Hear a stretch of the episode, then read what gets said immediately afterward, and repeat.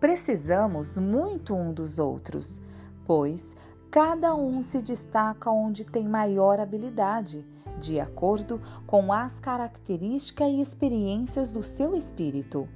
Todas as profissões são louváveis e exigem seres humanos competentes e dedicados, como se fosse um verdadeiro sacerdócio. Porém, é necessário dosar o trabalho e manter o equilíbrio. Uma célebre frase do Dalai Lama diz que os homens gastam toda a saúde para ganhar dinheiro e depois todo o dinheiro para recuperar a saúde parece incoerente e ilusório, e realmente é.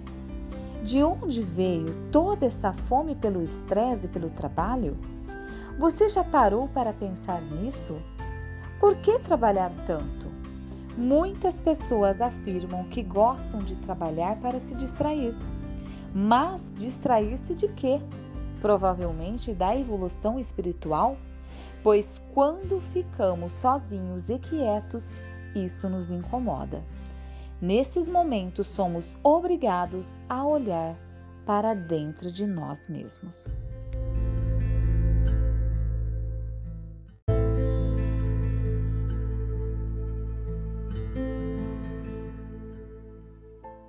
E desse caminho surge uma realidade permeada pelos mais diversos conflitos.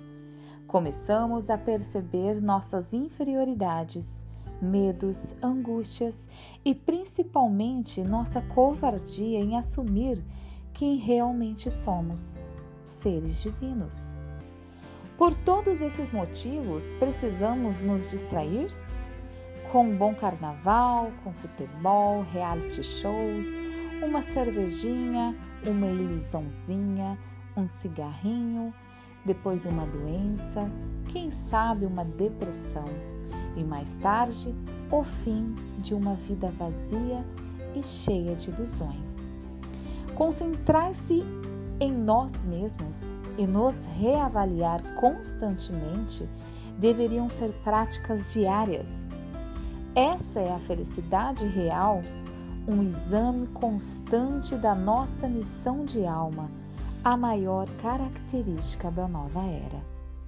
É necessário nos libertarmos dos conceitos que estão enraizados em nossas mentes, como o de que somos máquinas ou robôs que precisamos produzir para cada vez mais acumular riquezas materiais. Os bens materiais existem para que tenhamos conforto, afinal, vivemos aqui, em um planeta material. Mas jamais devemos nos tornar escravos do sistema. Não somos máquinas, somos partículas de Deus e com ele devemos contemplar a beleza do natural.